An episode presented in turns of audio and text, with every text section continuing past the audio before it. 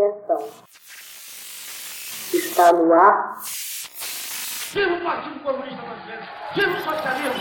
Viva o comunismo! Revolucionários do Brasil, fogo no pavio. Vamos libertar nosso povão. Com pão, trabalho, terra e fuzil. Vai fogo no pavio, no sentido da revolução.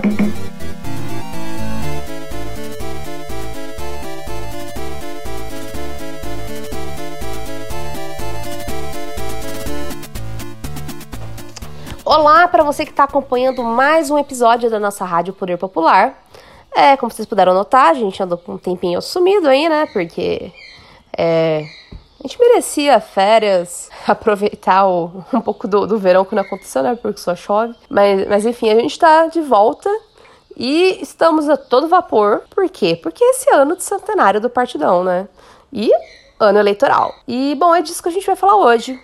É, eu sou a Arielle Fonseca, Eu sou JP Guarnieri. E os nossos convidados hoje são o Gabriel Landi e o Colombo. Podem se apresentar, por favor, camaradas. Salve, salve, camaradas. Sou Gabriel Landi, sou militante do PCB, editor no Lavra Palavra, formado em Direito, mas felizmente não praticante. Olá, camaradas. Sou Gabriel Colombo, militante do PCB, é, de Piracicaba. É, e agora estou com a tarefa de pré-candidato ao governo de estado aí pelo Partidão no estado de São Paulo. Eu amo quando a gente tem convidados do interior aqui, porque geralmente eu sou a cota do interior. Né? Sou, sou, sou de Limeira e o Colombo aqui de Piracicaba. Então é isso, né? Me parece que o socialismo cresce também no interior paulista. Bom, para a gente começar a nossa conversa, é, acho que um, um- bom ponto de partida a gente falar um pouco sobre o que é o Estado na concepção comunista, né? Você quer falar um pouco sobre isso pra gente, ou JP? É, claro, com prazer. É, bom, acho que a principal obra pra gente, que é leninista, né, é o Estado e Revolução, do, do Lenin, na qual ele se apoia é, nos escritos do Marx e também do Engels sobre o que, que é o Estado, né? Logo no primeiro capítulo, ele bota uma citação do Engels que eu gosto muito, eu acho ela muito su- sucinta. E o próprio título do capítulo já diz bem, né? O Estado é um produto do antagonismo inconciliável das classes. É, citando o Engels, o Estado não é, de forma alguma, uma força imposta do exterior à sociedade. Não é, tampouco, a realidade da ideia moral, a imagem e a realidade da razão, como pretende Hegel. É um produto da sociedade numa certa fase do seu desenvolvimento. É a confissão de que essa sociedade se embaraçou numa insolúvel contradição interna, se dividiu em antagonismos inconciliáveis de que não pode desvencilhar-se. Mas, para que essas classes antagônicas com interesses econômicos contrários não se entredevorassem e não devorassem a sociedade numa luta estéril, sentiu-se a necessidade de uma força que se colocasse aparentemente acima da sociedade, com o fim de atenuar o conflito nos limites da ordem. Essa força que sai da sociedade, ficando, porém, por cima dela e se afastando cada vez mais, é o Estado.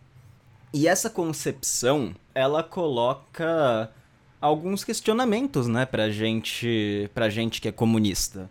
É, afinal, se a gente entende que o Estado é a ditadura de uma classe sobre a outra, é, e se a gente entende que o Estado atual é um Estado burguês, por que, que a gente está disputando essa entidade que é o Estado, né? É, então eu acho que a gente que, pra gente começar a explicar isso, seria interessante a gente olhar historicamente para os comunistas. Algum de vocês gostaria de falar um pouco sobre o, a luta eleitoral no tempo do Marx do Engels? A gente pode falar sobre os bolcheviques também. Posso sim, camarada. É, eu acho que é, é bem importante esse ponto, é, né, pra gente, enfim. Já o primeiro ponto, que é o mais difícil, normalmente para nós, é demonstrar para as pessoas, né, é o que está para além da aparência de neutralidade do Estado democrático burguês, né, da democracia formal da burguesia. é, um Estado que se apresenta como neutro, como tratando todos igualmente, independente das suas condições, onde cada pessoa tem um voto, né? É, agora, a primeira coisa que é importante ter em mente é que nem sempre foi assim, né? A República é, Democrática Moderna uh, não foi concebida pela burguesia para ser uma república com sufrágio universal, né? Na verdade, é a massa dos trabalhadores urbanos, do, dos assalariados, mas também de camadas né, da pequena burguesia urbana, que vão nos processos revolucionários burgueses né, é, lutar contra a própria burguesia né, para conseguir arrancar o sufrágio universal, e não é raro, é, na aurora da democracia burguesa, é, é refluxos né, dessa conquista. Então, se restabelece, por exemplo, depois da derrota da primeira Revolução Francesa, o sufrágio censitário, o voto é, desigual a partir da condição social, né? Enfim, então foi a própria classe trabalhadora que, é, no bojo das lutas contra é, o absolutismo, contra o, o antigo regime, é, conquistou né, o sufrágio universal, é, essa conquista tênue que nós no Brasil tão bem sabemos o quão tênue é. Né? A república burguesa no resto permanece igual né, nas ditaduras militares. Ela ainda tem seu judiciário zelando pelos contratos civis, né? ela ainda tem um parlamento ainda que biônico, legislando, é, né, e são civis cuidando da coisa pública, apesar dos militares que estarem por trás do comando, né? Mas é, essa que é a, a, por excelência conquista proletária da democracia burguesa é a mais tênue de todas, né? Que daí é a liberdade de organização, junto com o sufrágio universal, a liberdade de greve, enfim, né? Uma série de é, instituições da democracia burguesa que são instituições é, foram impostas à burguesia pelo proletariado em luta, ainda que com isso não ultrapassem os limites da sociedade moderna. Né? O direito de greve, por exemplo, é exercido sempre sob forte constrangimento do Estado, apesar de ser uma liberdade democrática conquistada pelos trabalhadores. Isso já ajuda acho a gente um pouco a entender, é, como também no caso da eleição, né, é, existem é, modalidades institucionais, né, é, garantias legais da democracia burguesa que, por mais que não jamais vão dar condições à classe trabalhadora, apesar da sua maioria social, efetivamente do, a tomar o poder, né? E aí tem várias questões é, que a gente poderia aprofundando num debate sobre Estado tocar sobre isso.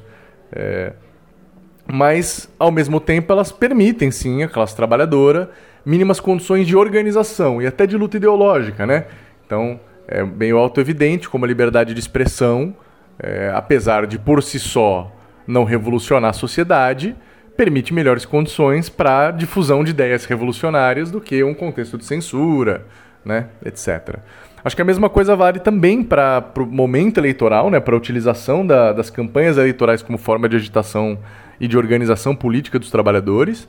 E não só disso, né, mas a utilização das tribunas parlamentares, né, que são um espaço a partir do qual é possível não só dar maior visibilidade para uma série de demandas e lutas, mas como se valer dessas posições institucionais para pressionar por uma ou outra reforma pontual a favor dos trabalhadores, para conseguir obter informações que de outro modo fora do parlamento não se obteria, para conseguir, enfim, até obstruir às vezes medidas é, né, de interesse aí da burguesia.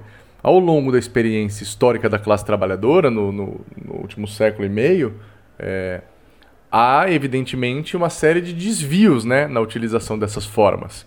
E é muito saudável que os revolucionários estejam é, com todos os pés atrás possíveis né, contra a sua cooptação por essas instituições.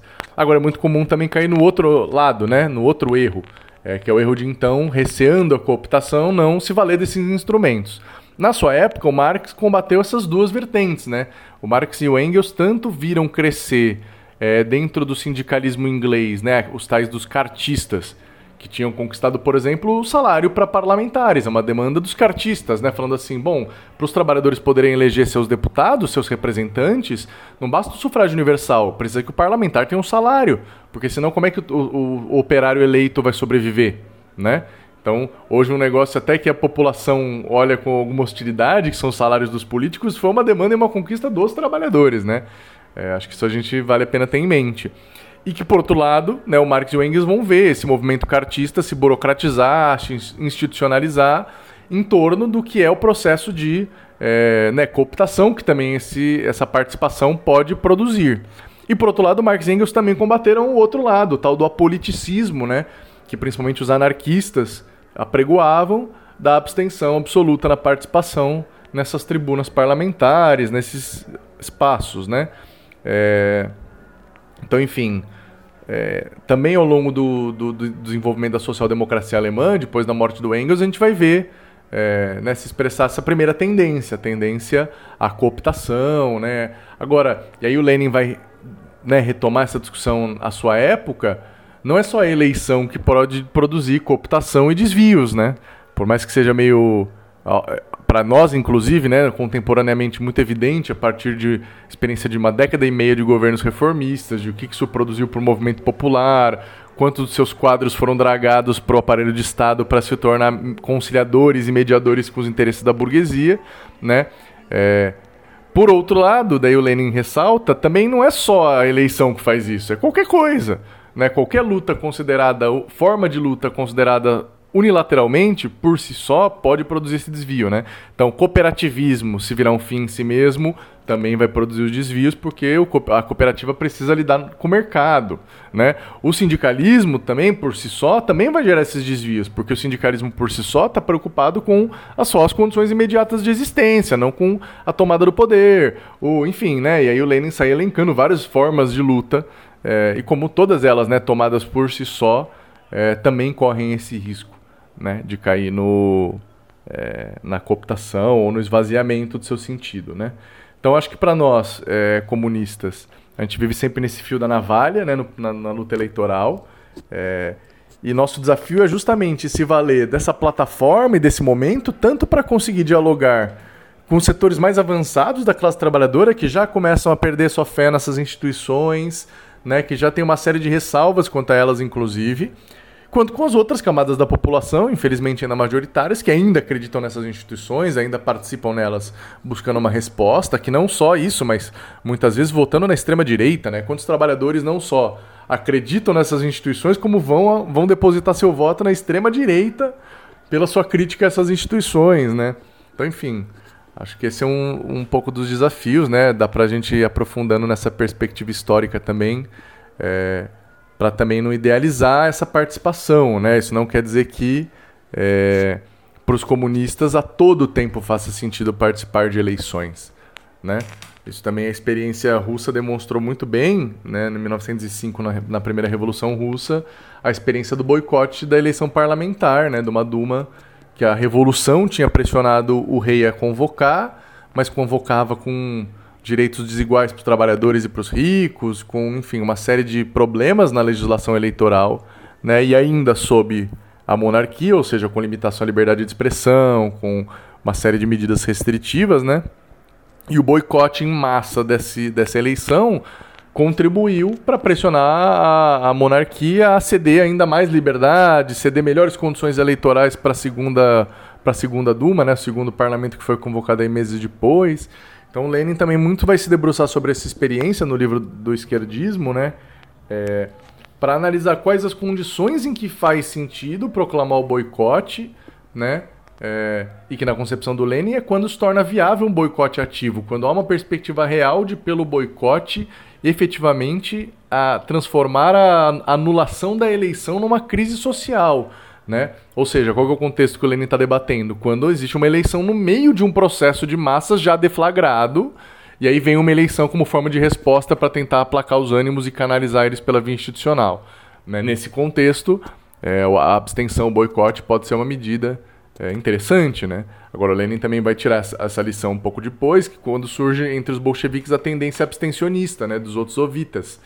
E aí o Lenin vai criticar muito essa tendência esquerdista, por também não ver que daí em alguns outros momentos a situação muda e daí é preciso se valer também da luta no parlamento, da luta no, nas eleições, etc, etc, né? Quando as forças do poder popular refluem, não come, não, né? É um pouco a chave do Lenin um pouco é esse, né? Como vai o poder popular? Poder populares tem condições de boicotando a eleição, se firmar ainda mais enquanto um poder real, né? Ou, ou estamos tão distantes disso que a massa da população, né? Ainda é, não só não questiona essas instituições, como não se organiza para oferecer uma alternativa a elas, né? Acho que essa é também um pouco a chave é, da, da questão. Então, enfim, é por aí. Muito bom, camarada. Você é, resgatou aí vários pontos da, da nossa tradição comunista e, enfim, que eu acho que fazem total sentido no, no nosso debate de hoje. E é, eu queria que levar para o Colombo, né, que é nosso pré-candidato um ponto, que é o seguinte, porque que é, né, no momento atual, na conjuntura que a gente vive, é uma estratégia acertada a gente ter candidaturas comunistas. Bom, camaradas, é, fica um pouco difícil falar depois do Land aqui, que deu uma aula, praticamente esgotou o assunto, mas acho que é importante considerar agora contemporaneamente, né, até o que nos leva a deliberar, né, enquanto PCB também a opção por candidaturas próprias, né, pré-candidaturas no momento, né, é, tanto no, nas, nas candidaturas majoritárias quanto nas proporcionais, né. Acho que um dos elementos que o Land traz que é muito importante da gente colocar, né, e que o Lenin trata no esquerdismo, e aí observação, né, o, o esquerdismo, a doença infantil do comunismo é utilizado para justificar qualquer, qualquer tática reformista, né, mas não é aqui esse o caso, né, é, de entender né, é, de se questionar né, se o parlamentarismo se, se, o parlamentarismo né, se a república burguesa ela se caducou de fato historicamente né, se ela não faz sentido é, para o conjunto dos setores da classe trabalhadora. E eu acho que isso não se expressa de fato no Brasil né, nesse momento tanto que um indicativo claro que a gente tem nesse sentido é que no período das eleições é o momento em que a população está mais aberta para debater política, né, para entender quem são os candidatos, para entender quais são as propostas. Obviamente que os vícios, né, a diferença do poder econômico e político que as classes dominantes têm né, e que os seus operadores políticos, os seus representantes políticos têm, torna essa disputa muito desigual né, e esse debate muito desigual. Mas nos abre um espaço né, é, é, mais amplo nos, no, no, nos setores sociais que a gente está inserido, onde a gente está organizando, ou aqueles que a gente pode vir a criar né, é, é laços. Né? E entender também que é, se coloca à frente dessa candidatura o processo de luta. Né? Foi colocado aqui que 2022 é um ano eleitoral, é um ano de centenário do PCB, mas também onde há muitas perspectivas de lutas né? Porque a gente continua tendo um governo Bolsonaro, ele não foi derrotado, né? A gente voltou a ter mil mortes diárias agora no país. Mais de 116 milhões de brasileiros sofrem algum nível de insegurança alimentar. O desemprego supera a taxa dos 10%. Né? O assassinato da juventude pobre negra continua ampliando. O encarceramento em massa continua sendo uma política.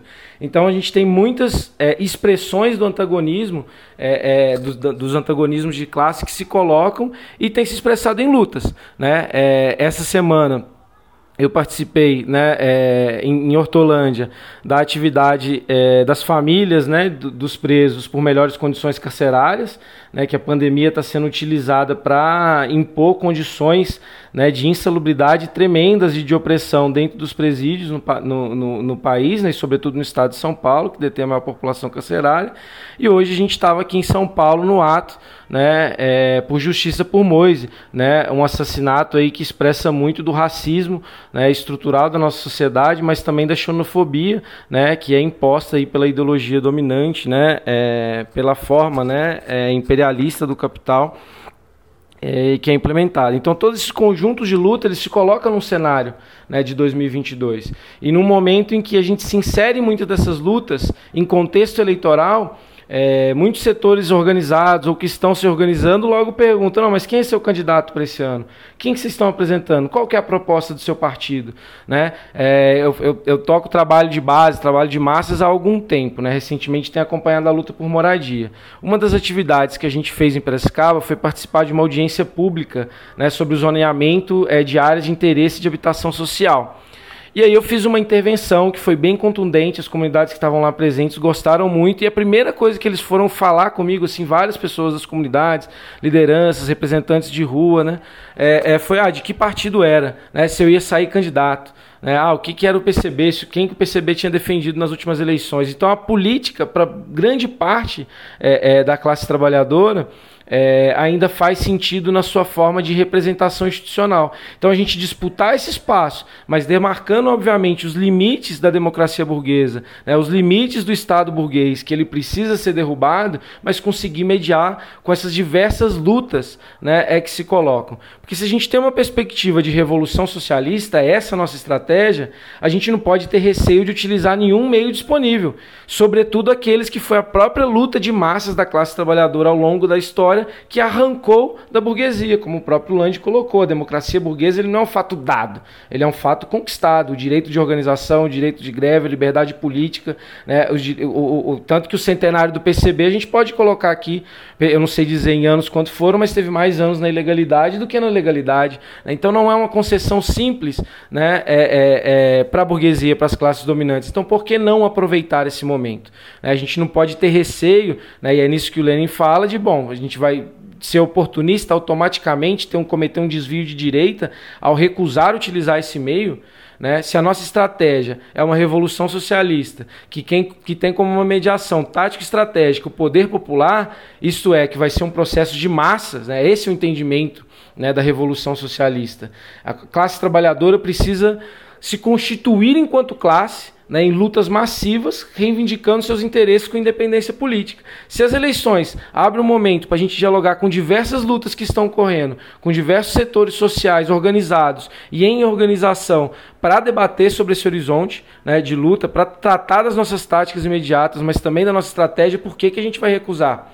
Né? É, eu vejo que muitas organizações que recusam, que tratam como oportunista a, a, falência da democracia burguesa, né? como se a gente já tivesse as vésperas de uma revolução armada no Brasil, que seria o contexto, como o Lange colocou aqui, uma situação revolucionária, ou já de lutas de massas que com as próprias massas pudessem fazer caducar né? a, a, a forma representativa, o voto que a burguesia, né? É, é, que o Estado burguês, né? que a República Burguesa realiza, né, como uma das suas etapas do processo de representação política, né, e de tentar fazer que os seus interesses particulares, né, enquanto burguesia, sejam interesses universais, né, e basicamente eles podem conceder nisso tudo aquilo que não afete a propriedade privada e as relações sociais de produção, ou seja, né, o trabalho assalariado e a propriedade privada de todos os recursos sociais de produção. Então, por que a gente vai recusar isso? Né, muito desses partidos se emocionam, né, é, eu vejo militantes se emocionando ao distribuir um jornal. E aqui, obviamente, não estou negando é, é, o papel dessa tarefa. Né? Eu já eu imprimo, dobro e distribuo né, jornais em brigadas de panfletagem, colo lambe, participo de todas essas atividades. Mas quem se emociona com isso e nega o momento da, da, da, da disputa eleitoral, que é um espaço ainda mais privilegiado de dialogar com a classe trabalhadora, né, é, aí sim está também tendo um desvio, né, é, tá sem tendo um desvio infantil de esquerda.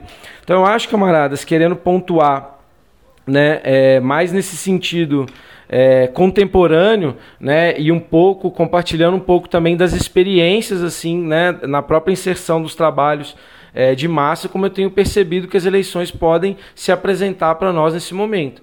Né? E aí, falando um pouco politicamente como a gente se diferencia disso, a nossa decisão por lançar uma pré-candidatura própria agora se coloca muito no sentido de garantir né, uma independência política, um projeto de independência política da classe trabalhadora, que busque aglutinar minimamente um campo anticapitalista e antiimperialista nesse processo eleitoral. Porque o que a gente tem visto, muitos setores né, que dizem defender a classe trabalhadora, que se colocam em diversos movimentos sociais, sindicatos, no movimento estudantil, têm feito muitas concessões né, ao liberalismo. Né? É, a, a, necessidade de derrotar Bolsonaro tem levado muitas organizações a fazer um desvio de direita, ao frente amplismo, a fazer as concessões liberais né, para dentro do movimento dos trabalhadores. E isso a gente não pode conceder nesse momento. Né? Eu acho que todas as contradições que a gente tem vivenciado, né, como expressa o ato hoje, né, é, se a gente analisa a raiz disso, a gente chega né, nos limites do capitalismo, que a gente precisa da organização da classe trabalhadora para compreender essa tarefa né, enquanto classe para si e assumir-se né, enquanto sujeito histórico. É, e eu acho que isso é tão óbvio é, que antes de ocorrer o ato do Mois, do Mois né, em solidariedade ao Mois, por justiça por Mois, é, essa semana ainda foi assassinado o Durval lá no Rio. Né? É, que era também uma pessoa negra, um trabalhador negro, que mudou para um condomínio para se ver protegido da violência, né? É, é, sobretudo do Estado, né? porque na periferia ser negro já é uma alta possibilidade de morte. Né? E foi assassinado por um vizinho, sargento da Marina, que achou que ele era um ladrão, né? quando estava tentando pegar a chave de casa no bolso. Né? É, então o racismo ele se expressa né, em todos os espaços e ele é promovido né, é, cotidianamente, e aí que está né, a força da questão do Moise para utilizar processos de precarização do trabalho, de superexploração do trabalho, né, é, que permitam, por um lado, dividir a classe trabalhadora e, por outro, criar diferentes patamares aí de exploração e superexploração do trabalho. Então acho que é um pouco isso, camaradas. É excelente as duas falas que vocês fizeram. Uh, e você tocou num ponto que eu acho uh, muito importante, né? Que é a questão do, do frente amplismo e da derrota do Bolsonaro. A gente entende que a derrota do, do Bolsonaro não vai se dar só pelas urnas, né? É uma Afinal, o Bolsonaro é muito mais do que. É, o bolsonarismo é muito mais do que só o Bolsonaro, e mesmo que o Bolsonaro seja descartado é, pela burguesia, a crescente militarização da política, os ataques aos direitos dos trabalhadores, eles não vão se encerrar simplesmente se a gente conseguir tirar o Bolsonaro no voto, né? Ainda, ainda vai existir o movimento da burguesia de tomada de cada vez mais direitos. Ainda vai existir um legislativo, é muito provável que esse ano também eles consigam eleger uma bancada de extrema direita significativa, né? Uh, e é por isso que o PCB, a nossa luta, uh, a gente foi um partido que atuou muito, fo muito forte para tentar manter a mobilização nas ruas, né, durante o ciclo que teve no ano passado e para tentar conseguir retomar toda essa ação no, nesse ano de eleição, né? E aí eu queria que, você, que a gente falasse um pouco sobre estratégia tática, porque algo que o que, que define, né, que a gente é, está usando as eleições em prol de um projeto socialista e não que nós e não que nós estamos sendo oportunistas, é que concorrer nas eleições está a serviço de uma estratégia tática revolucionárias. E não o contrário. A gente não orienta a nossa estratégia e tática com a visão de precisamos ganhar as eleições. E aí eu gostaria que a gente entrasse um pouco nesse debate. É, JP, eu acho que até do ponto de vista mais dos princípios, isso é bem evidente, sabe? Assim, você olha para um partido como o PT, por exemplo. Né? Em resoluções congressuais, o PT, por exemplo, é, é pela descriminalização do aborto. Agora vai ver se tem algum candidato do PT defendendo isso na, nas eleições, né? Ah, até vai ter algumas candidatas de nicho. Mas vai ver as declarações, por exemplo, do Marinho, quando era candidato a prefeito lá no ABC, né, sobre o tema. Vai ver, enfim, as declarações sistemáticas das lideranças, né? É, para não falar nas omissões, né? Mas, enfim, acho que essa é a característica primeira do oportunismo diante da eleição. Onde mudar o discurso permite ganhar voto, muda o discurso, porque o que importa é o voto. Né? Para nós, uh, a eleição não é só um momento de uma luta institucional, é um momento de uma luta ideológica, né? Não é só por purismo, é por tática que a gente não troca uma coisa pela outra. Né? Porque se o nosso objetivo principal é construir nossa força como um poder popular paralelo ao Estado, muito mais importante do que um voto aqui, um voto ali, é formar com o processo de campanha eleitoral militantes populares, né? Formular um processo de organização social e aí a disputa ideológica que a gente faz é fundamental nesse processo, não é secundária, né? não é mera retórica para atrair votos. Então acho que isso é um primeiro ponto. É, também se expressa no, no frente amplismo, né? Enfim, agora é, existem os fascistas antifascistas, né? Porque o, o, Lula se aliando ao Alckmin, que é um fascista envergonhado, né, minha gente? Tipo assim, quem é o Alckmin? É o cara da, da redução da maioridade penal, é o cara do bandido bom, bandido morto, sabe assim? É o cara do Pinheirinho, do massacre de Pinheirinho. Então, assim, vamos combinar que esse cara não é um democrata, né? Esse cara é um fascista socialmente aceito. Ele não é fascista escrachado, não é fascista Olavo de Carvalho, né? Mas ele é um fascista, né? Então, acho que esse é o primeiro ponto também a ter em mente, né? O Gramsci tem um, um, um dizer que eu acho que é muito interessante, que um mal menor é sempre menor que um outro mal maior. Então, quanto maior o mal, menos menor tem que ser o mal menor, né? Então, é, quando o Lula se lançou e se elegeu, ele tinha um vice que era um liberal, é, né, um empresário liberal outsider. Ah, tá bom, é o mal menor, perto de o PSDB se reeleger. E de lá para cá, o mal menor se permite crescer cada vez mais, né? Porque ele vai ajudando a fortalecer maus maiores e, portanto, a gente vai tendo que cada vez mais conciliar com o inimigo de ontem, que agora é um supostamente aliado, né? Então acho que essa é a dinâmica muito evidente, assim, que o sacrifício da luta de massas em favor da dinâmica institucional, dos acordos no parlamento, mostrou seu limite, né? A proposta do PT, inclusive, era essa, era assim, originalmente o PT dizia, bom, a gente vai fazer um movimento de pinça, a gente vai pressionar por fora com os movimentos sociais, por dentro com a utilização do Estado, e com isso a gente vai conseguir empurrar a sociedade em direção a reformas e tudo mais, né? O problema dessa concepção é que ela acaba, como há mais poder nas instituições do que fora delas, o centro de gravidade da política inevitavelmente vai se deslocando para dentro das instituições. Né? Ainda mais nos momentos de descenso da luta de massas, de refluxo da luta de massas. Né? Então é muito evidente como nos anos 90, depois do massacre do Eldorado dos Carajás, produziu um refluxo na luta do campo, e depois da repressão militar à greve dos petroleiros, produziu um baita de um refluxo sindical, o PT vai cada vez mais se incrustando na institucionalidade e abandonando a luta de massa como é, principal perspectiva, né? Então acho que no fim das contas, uma tática que dizia: não, a gente vai usar as instituições, usar acordos com, com setores da burguesia para acumular força para os trabalhadores. Uma década e meia depois, quem acumulou força foi a extrema-direita, foi a burguesia. Os trabalhadores se desorganizaram, se desorientaram ideologicamente, perderam força. Isso aí não é minha opinião, isso são fatos. Sabe assim? O Lula falou lá no podcast pro Mano Brown isso, né? Ai, teve uma despolitização na sociedade nos últimos 15 anos. Hum, será que tem a ver com o fato de que antes o PT apontava o inimigo de classe para os trabalhadores e, a, e, passou a se aliar ao inimigo de classe e confundir os trabalhadores? Né? Eu acredito que tenha. Né? Então, enfim, acho que isso é uma, um, um ponto já importante de diferenças de perspectiva.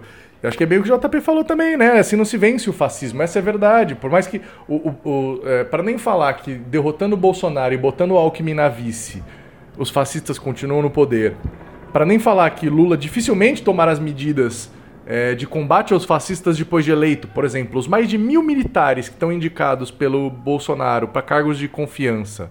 O Lula vai assumir o governo arrancando eles? Não, porque não vai querer cutucar um só com a vara curta.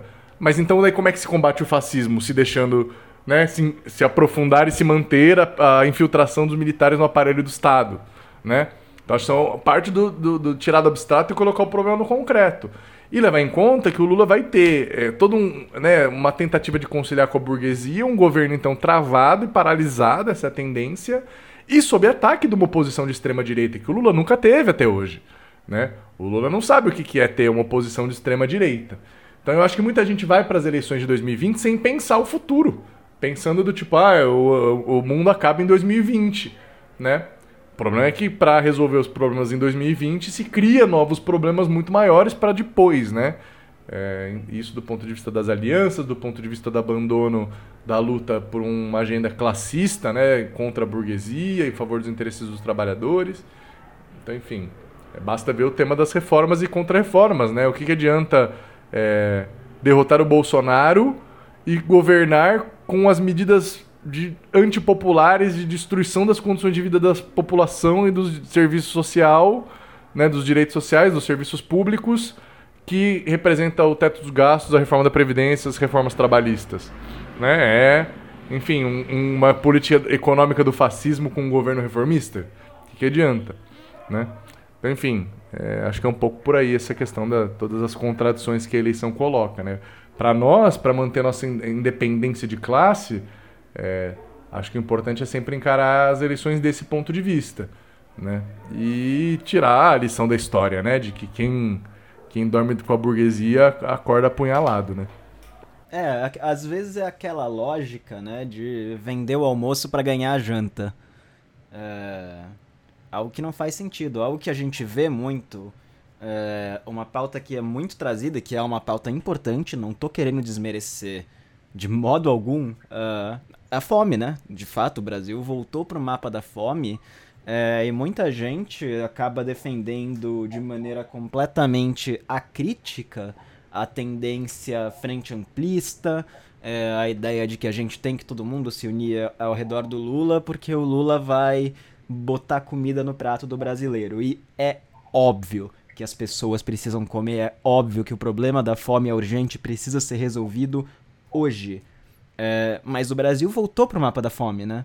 Um problema que tinha, é, tinha feito grandes avanços é, foi destruído em, pô, uma década e meia. Isso não é muita coisa. É, e a gente precisa começar a atuar na raiz desses problemas para que a gente possa resolver eles de fato.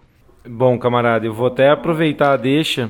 É, eu acho que a gente, apesar de ter o, a, a, o mapa da fome, a gente nunca deixou, nunca erradicou a fome no país. Né? Acho que essa é uma primeira questão muito importante.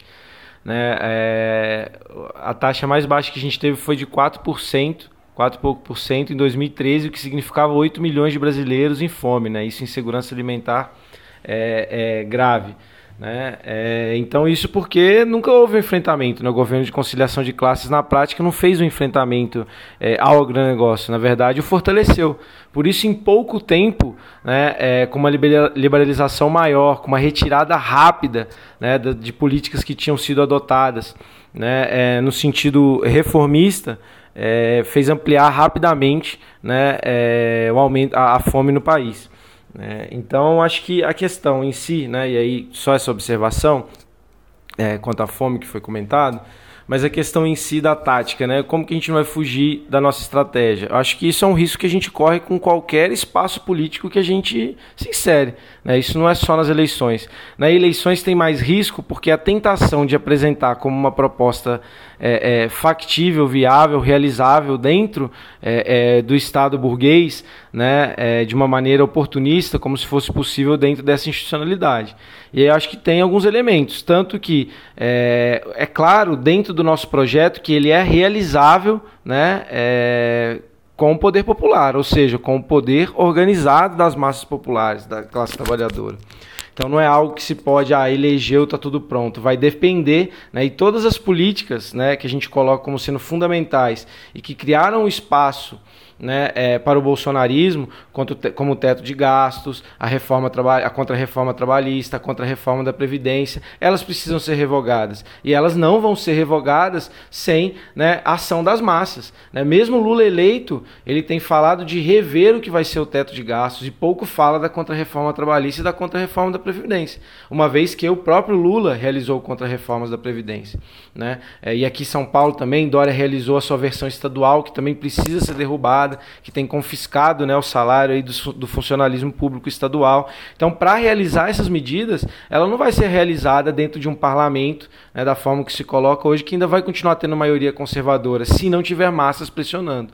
Né? É, se não tiver ação organizada dos trabalhadores pressionando por essas medidas. E ora, aí a diferença que se coloca é a gente tendo parlamentar, a gente tendo pessoas no executivo, governador, passam a ser instrumento né, a dar a voz para essas lutas e a usar todos os meios disponíveis para efetivá-la.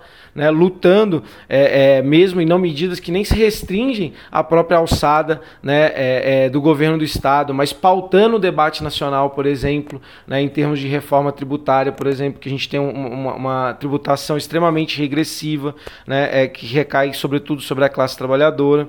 Né, é, e no, em termos de projeto, portanto, né, é, apresentar que não é né, só por um decreto, só com a canetada que vai se resolver a situação que está posta, mas que isso se coloca conectando nas lutas, expressando elas no programa e que sua realização vencendo as eleições ou não vencendo as eleições, só vai ser realizada né, é, com o poder dos trabalhadores organizados, com o poder popular. Eu acho que aí né, é, tem uma grande diferença. E aí, em termos das políticas, né? É, eu acho que se coloca muito claramente também é, o conteúdo né, é, de classe entre elas. É preciso a gente enfrentar nas posições que a gente defende, nas propostas que a gente faz, o poder político e o poder econômico da burguesia. Não dá para fazer concessões. Né? É um debate muito polêmico que existe em torno de junho de 2013.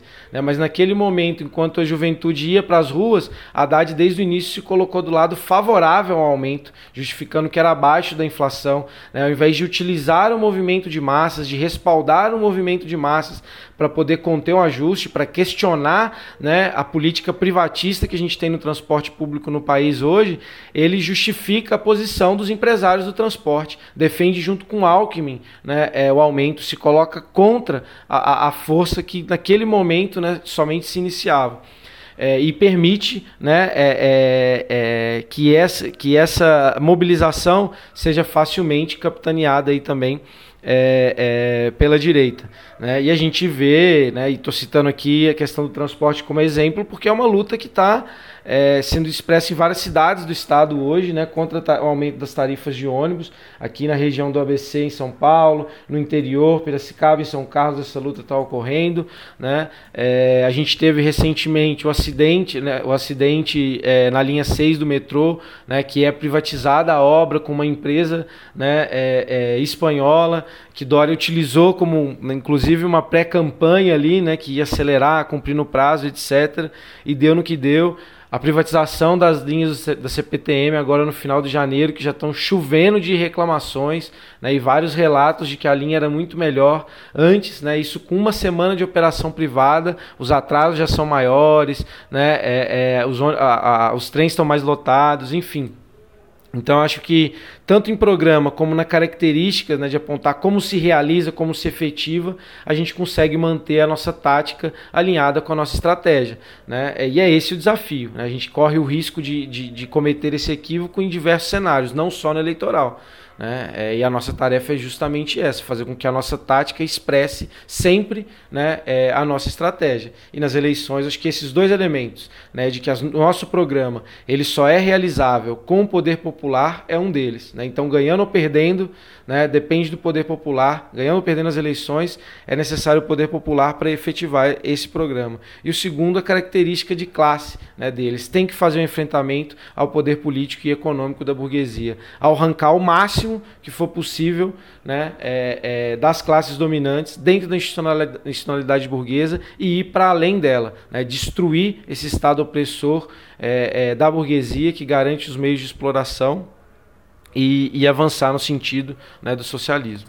É sensacional, camarada. Eu acho que, eu acho que você deu um gancho é, para a gente voltar um pouco para um exemplo histórico que eu acho que pode ajudar a ilustrar né, o que, que a gente quer dizer com isso, uh, que foram as reformas de terra que foram passadas na Rússia a partir do momento que começou uh, a se constituir né, o, os sovietes um pouco mais fortes, em que tinha, uh, além dos bolcheviques, os social-revolucionários.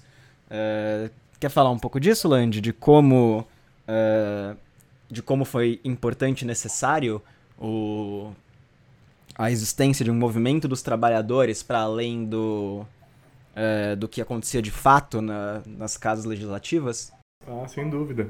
Eu acho que a gente tem os dois exemplos, né, na verdade. Assim, tem, por exemplo, é, no período anterior à Revolução de 17, entre o refluxo da Revolução de 1907, 5, 7 e o começo de novo da Revolução em 1917, é, os bolcheviques, por exemplo, souberam usar né, a participação na, na Duma e até a pressão sobre o parlamento para obter, por exemplo, um sistema de previdência rudimentar para os trabalhadores é, russos, né?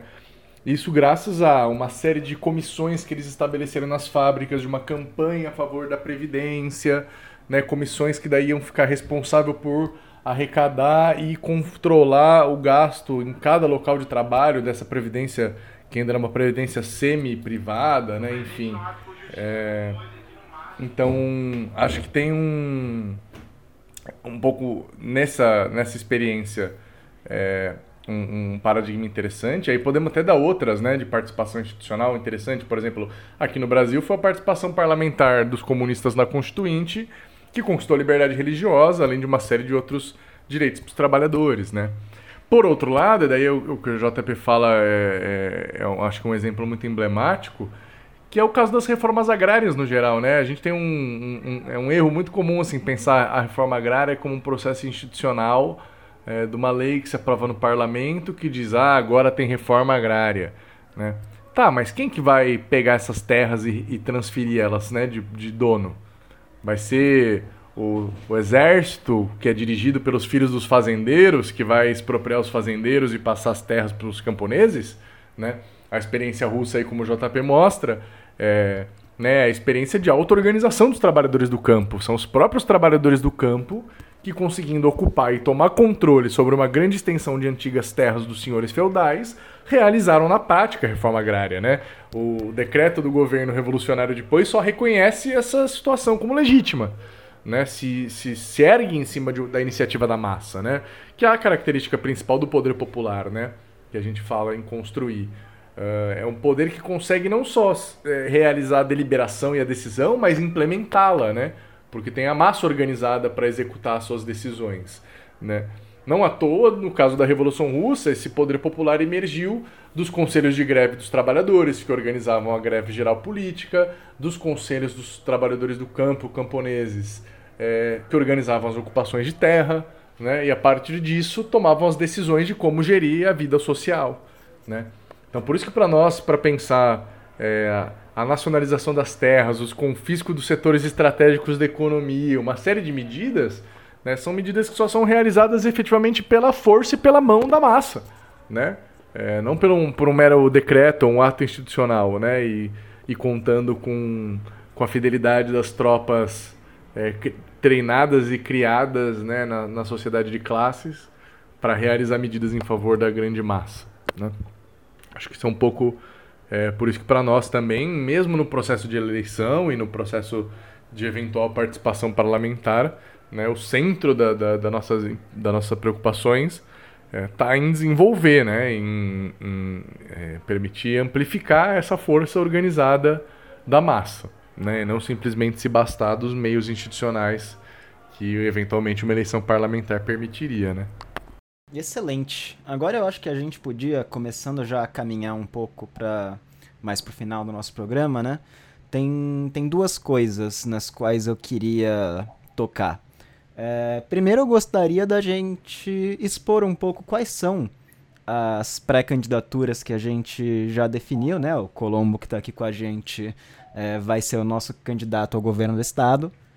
É, e explicar um pouco também, eu acho que é legal as pessoas entenderem como que se dá o nosso processo de, é, de criar uma candidatura, né? Qual, como que a gente define quem vão ser os nossos candidatos e o que a gente sabe que a gente pode fazer, porque afinal, se a gente está concorrendo na eleição, a gente não está concorrendo com a mentalidade de, ah, estamos aqui só para demarcar presença. É, a gente não tem ilusões de grandiosidade de que nós somos o maior partido da América Latina, porque nós temos um longo caminho para trilhar para a gente poder se tornar a força majoritária que o PCB já foi, né? Mas, uh, então, o que, que a gente pretende, conseguindo conquistar uh, algumas cadeiras no legislativo, conseguindo conquistar um governo do estado, como que a gente vai usar isso? Bom, camarada, acho que é importante dizer, né, é, que essa, essa pré-candidatura, né, no caso o governo do estado e todos os outros que a gente está lançando, é, não é um processo nem de uma aventura, né, nem, nem reduzido à demarcação de posições. Né? A gente está comprometido com um processo de lutas e de organização da classe né, e de um programa que se expresse nessas eleições e para além dessas eleições. Né? Então, em suma, é fortalecer o trabalho tanto do partido, sua inserção nas massas, e o trabalho de organização e, e, e, e desenvolvimento de consciência da classe trabalhadora.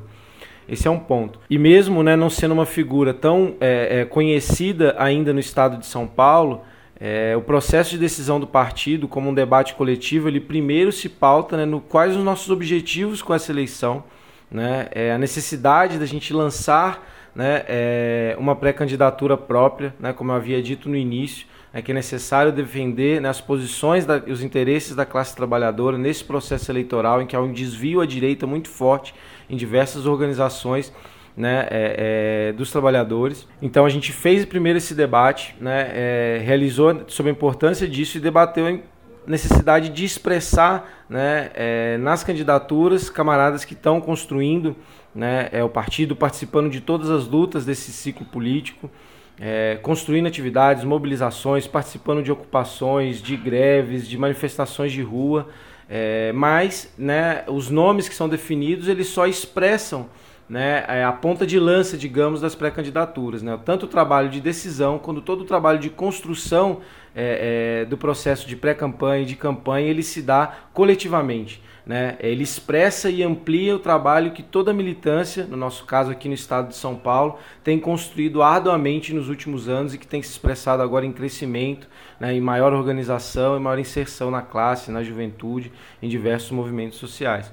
Né? Eu acho que isso é muito importante é, de ser colocado. Né? Não é aventura, não é só para demarcação, a gente vem para disputar, para construir, para pautar um programa né, é, do poder popular, do socialismo nesse processo eleitoral né, e vem para disputar sim. Né? Os resultados eles não são dados, a gente tem um ano é, em que se acirram diversas contradições, né? então o cenário está muito aberto e o que vai estar tá à frente para a gente o tempo todo né, não é fazer proposta é, para ganhar mais um voto ou outro voto, né, mas que permita avançar as lutas, né, as mobilizações, né, é, seja nos locais de trabalho, estudo, moradia, seja de uma maneira mais ampliada unificada né, nas ruas, em greves, que paralisem a produção e circulação de mercadorias.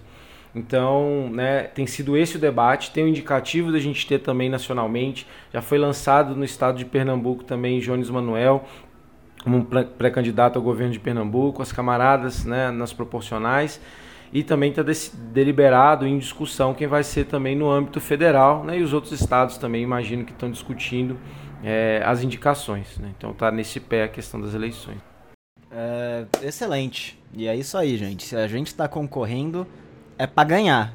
A gente tá indo pra briga porque a gente é, realmente acredita no trabalho que a gente tá fazendo. É, e eu queria pra gente encerrar, conversar um pouco, né, que a gente não tem. Deixar claro que a gente não tem ilusões com a institucionalidade. É, a gente entende quais são os limites da institucionalidade e a gente sabe que conquistando é, um espaço na institucionalidade, a gente não pode, não vai se limitar a isso. Nossa luta é permanente. O lugar da nossa luta é nas ruas, é nos sindicatos, é nas escolas, é nas faculdades, é no seu local de trabalho. E isso é algo que a gente vai manter sempre, ganhando, ganhando lugar na eleição, não ganhando lugar na eleição, é, se for reeleito Bolsonaro, a gente vai estar tá lutando pelos direitos dos trabalhadores. Se for eleito Lula, a gente vai estar tá brigando pelos direitos dos trabalhadores. Se acontecer uma coisa estranha e ganhar Moro ou Dória, a gente vai estar tá lá lutando pelos direitos dos trabalhadores. E a gente, a gente entende a desilusão que muita gente na esquerda radical tem com a institucionalidade, né? Porque a gente sabe que Uh, a gente viu o quanto ela não é capaz de conquistar mudanças realmente de base, não consegue trazer as transformações necessárias para criar as condições para o socialismo. Mas a gente ainda acha que esse é um espaço importante também, como a gente tentou deixar claro nesse, nesse episódio. Camaradas, eu, a gente já está aqui estourando nosso tempo, quase uma hora de conversa. Queria agradecer muito vocês por estarem aqui com a gente. Acabaram de voltar de uma manifestação, negócio que a gente sabe que é cansativo e estamos aqui, vieram aqui bater esse papo com a gente. Então, antes da gente encerrar, também queria que vocês deixassem para os nossos ouvintes, quem quiser ouvir um pouco mais de vocês, aonde que eles podem fazer isso, onde é que eles podem encontrar mais para se engajar. Pô, gente, tô aí à disposição para questões, comentários, críticas, o que for. Instagram meu é glfazio, no Twitter é arroba camaradaland, ou pelas redes aí do Lavra Palavra também. Enfim, um prazer sempre estar aí debatendo e pensando os rumos da emancipação da nossa classe. Bom, camaradas, é, podem me encontrar também aí nas redes sociais, Gabriel Colombo 21 ou Gabriel Colombo 21. Também à disposição para debater, para conversar, né, para participar de atividades né, é, nesse processo né, de cumprir essa tarefa, é, de levar o programa do, do, do, do PCB, né, de debater um programa da classe trabalhadora, do poder popular, do socialismo, né, e construir isso coletivamente. Né, é, com a diversidade dos camaradas que estão construindo partidos e seus coletivos, mas para além deles também, nos espaços que estamos inseridos, para quem quer ouvir, conversar, dialogar, contribuir para a construção desse processo. Né, estamos à disposição, o objetivo é a gente rodar o estado de São Paulo né, nessa, nessa pré-campanha, é, conhecer, participar e contribuir no que for possível das lutas, né, apontando sempre né, o seu sentido de classe, sentido revolucionário, necessidade né, de construção do poder popular. É, e me coloco à disposição aí também para quaisquer debates que a gente possa é, realizar aí aqui na Rádio do Poder Popular e em outros espaços também. Um grande abraço, camaradas. Valeu pela oportunidade. E muito obrigado a você que ouviu esse episódio até o final. É, se você quiser saber mais sobre a gente, você pode procurar a gente no Twitter, Rádio P Popular. O nosso Instagram também é o mesmo, Rádio P Popular. É, fica de olho, nós temos episódios muito legais planejados para esse ano. Vamos sendo ano eleitoral, a gente vai tocar bastante em questões pertinentes aqui para o nosso estado de São Paulo. Vamos falar de algumas questões nacionais, porque não tem como, mas a gente também quer falar bastante sobre as nossas propostas para o governo de São Paulo. O Colombo, ele ainda não sabe disso, está descobrindo aqui junto com vocês, mas ele vai voltar para cá. Você não tem opção, viu, Colombo? Vai, vai ter que vir. E muito obrigado, galera. Até a próxima.